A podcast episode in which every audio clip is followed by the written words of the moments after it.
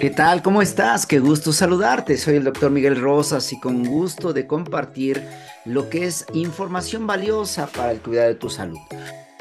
Hoy quiero que hablemos sobre las claves importantes para cuidar tu salud en la oficina.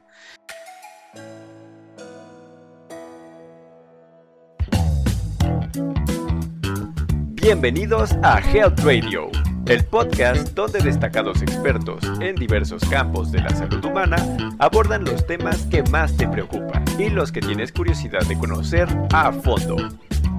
Health Radio, el podcast de la salud.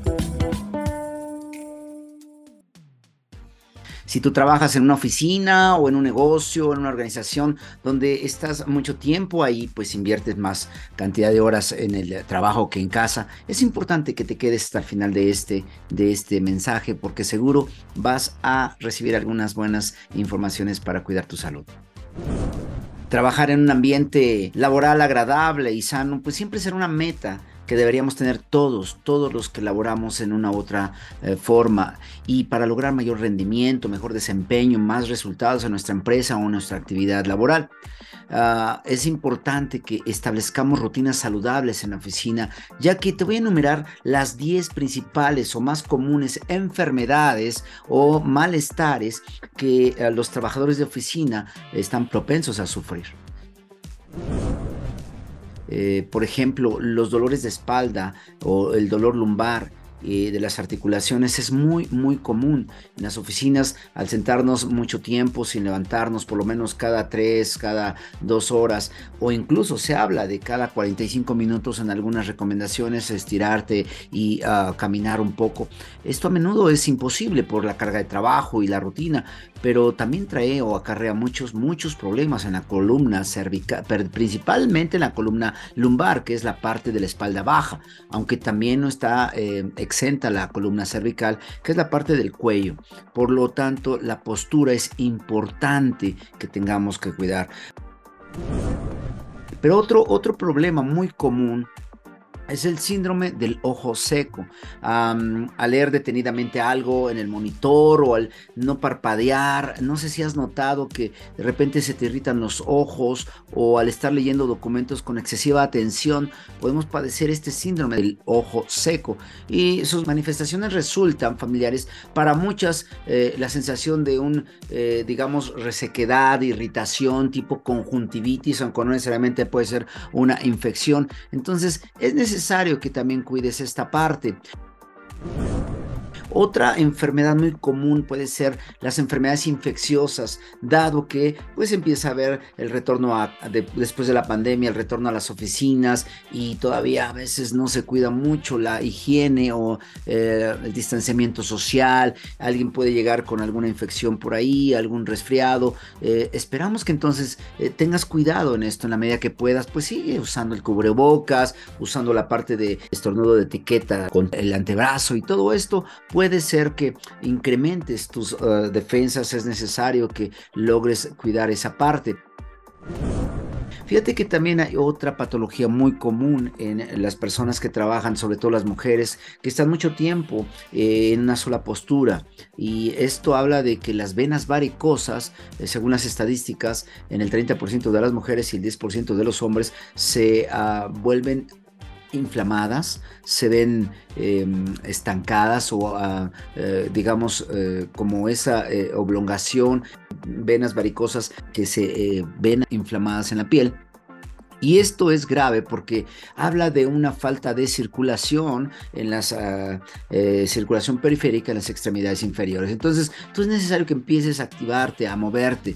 Por favor, cambia tu forma de estar sedentaria todo el tiempo. Hay una quinta actividad o más bien síndrome que puede ser muy común en las personas, sobre todo este síndrome puede ocurrir en aquellas que constantemente están tecleando usando el, el mouse, el ratón de la computadora. Es el síndrome del túnel carpiano síndrome del túnel carpiano y aparece debido a la compresión del nervio mediano entre los huesos y el ligamento transverso del carpo y los tendones aquí en la mano, en la muñeca. Se manifiesta con sensaciones desagradables en el pulgar o en el dedo índice y con el tiempo el dolor puede provocar un hormigueo que sube hasta el hombro y puede llegar a ser incapacitante. Entonces tengamos cuidado con eso.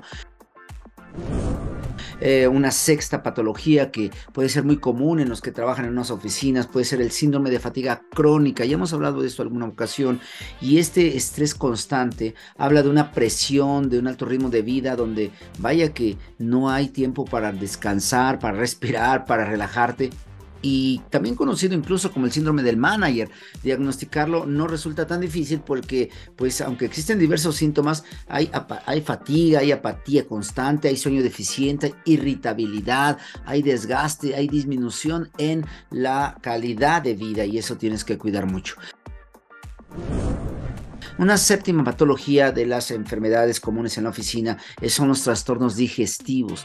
Y es que la nutrición incorrecta o irregular puede provocar dolor eh, en la panza, digamos, dolor gástrico, eh, lo que lleva a, malos hábitos, ¿no? Pues no desayunas bien o comes algo rápido en la, en, la calle o, te llevas nada más tus papitas o tu comida rápida, grasosa. Y eso te favorece un problema de eh, tubo digestivo, llámese colitis, esofagitis, ah, problemas de úlcera gástrica, dispepsia, hasta reflujo gastroesofágico. Y todo eso debes cuidarlo porque indudablemente esto no solamente es un problema que daña tu eh, sistema ah, digestivo, sino también puede provocar alteraciones en tu nutrición, en tu peso corporal y pues necesitas, necesitas cuidar esta parte. Eh, finalmente hay otros problemas como por ejemplo los trastornos mentales que ya hemos hablado también en alguna ocasión, la depresión, la ansiedad, el síndrome eh, de Burnout, que es el síndrome de también ligado a la fatiga crónica, de, pero es el síndrome del quemado. Todos estos síndromes en la actualidad son muy populares, dada la cantidad excesiva de trabajo que puedes tener en una oficina. Y ahora que estamos iniciando todavía el año, vale la pena que tú consideres hacer cambios, cambios serios y radicales. Por eso quiero terminar dándote algunos tips, algunos trucos para cuidar tu salud en la oficina. Sí, pasamos muchas horas, como lo hemos dicho y tú lo sabes, muchas horas en la oficina, más allá de las que a veces son necesarias, probablemente incluso más de las que pasas en casa y seguro necesitas hacer cambios. Así que frente a estas patologías que acabamos de describir, es necesario que empieces a hacer cambios. Lo primero que hagas, por favor, es buscar hacerte un chequeo médico. Es importante un check-up. Esto lo vamos a ver después con más detalle, donde tú vas a poder eh, identificar cuáles son los principales eh, estudios clínicos o de gabinete que necesitas hacerte dependiendo tu edad, tu sexo y aún tus antecedentes eh, patológicos. Por favor, programa un chequeo médico general. Es más, ve al laboratorio y pregunta qué chequeo puedo hacer yo para medirme glucosa, colesterol, no sé, un perfil de lípidos, eh, si eres mujer, un perfil de tiroides, si estás padeciendo sobrepeso, obesidad, si estás en una edad un poco mayor, algún perfil hormonal, eh, osteoporosis, medir la desintometría ósea, todos esos te lo recomendaría muy bien tu médico de cabecera o incluso un laboratorio clínico serio. Número dos, por favor, empieza a considerar la actividad física como una actividad seria dentro de tu agenda diaria. Sí, aunque si tienes una jornada laboral de 8 horas diarias, parece que no te quedarán eh, ganas para hacer algo en la noche o en la mañana no tendrás tiempo, pero busca el momento. Subir eh, un nivel de actividad física es importante para mejorar tu estado anímico, tu eh, salud mental, pero también tus defensas o tu estado inmunológico. Número 3, por favor cuida tu alimentación. Todo lo hemos dicho, lo hemos estado entendiendo en varias entregas, que ah, comer Comer saludable es clave, es vital y en tus horarios. De verdad es importante que inviertas tiempo, atención y dinero, por supuesto, en ah, meterte a eh, saber cómo hacer una buena nutrición, ah, cómo es que cuidar tus, tus alimentos en el día y mantener una alimentación saludable.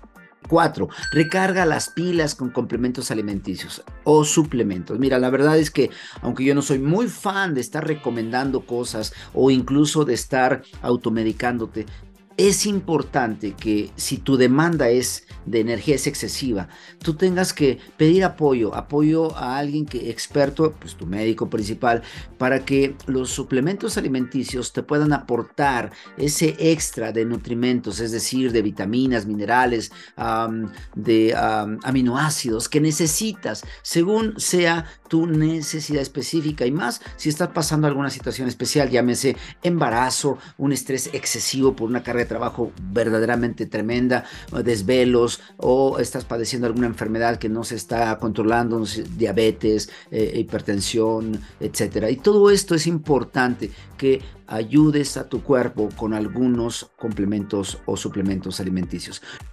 Número 5 Busca tener siempre una buena ah, higiene postural, una postura corporal adecuada. La higiene postural supera cada día una prueba de fuego en la silla de la oficina. Prueba tu silla, tu ah, banco, tu eh, sillón, tu cómo está. Si este te lastima, no está a la altura del teclado de tu computadora, busca por ahí algunas tips para que tengas la mejor postura, porque las lumbalgias o los, dolores de espalda, los dolores de cuello, todo lo que es la mala postura corporal puede ser algo que al corto plazo aparentemente no causa muchos problemas, pero a la larga te va a traer muchas complicaciones. Así una posición adecuada en la que debes sentarte con la espalda recta, con los brazos bien apoyados, las rodillas relajadas, etcétera. Todo eso debes considerarlo de manera muy seria porque esto va a ayudarte primero pues a tener mejor eh, estilo de trabajo, mejor eh, calidad de vida y a la larga evitar complicaciones. La salud, recuerda que es es un tesoro maravilloso que debemos cuidar todos y poner atención. Así que espero te haya servido esta información y que la puedas compartir a muchos más. Pues ya que en Health Radio y en todos estos podcasts y, entregas estamos muy interesados en que verdaderamente tengas cada día un mejor y más saludable estilo de vida. Te mando un fuerte abrazo, que tengas un excelente día. Chao. Esto fue Health Radio Muchas gracias por acompañarnos. Te esperamos en el próximo capítulo del podcast, con más información especializada, invitados, novedades y sorpresas en temas de prevención y cuidado de salud humana.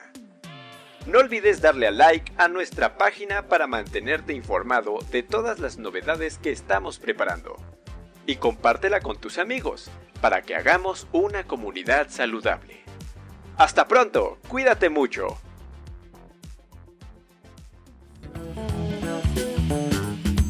Health Radio, el podcast de la salud.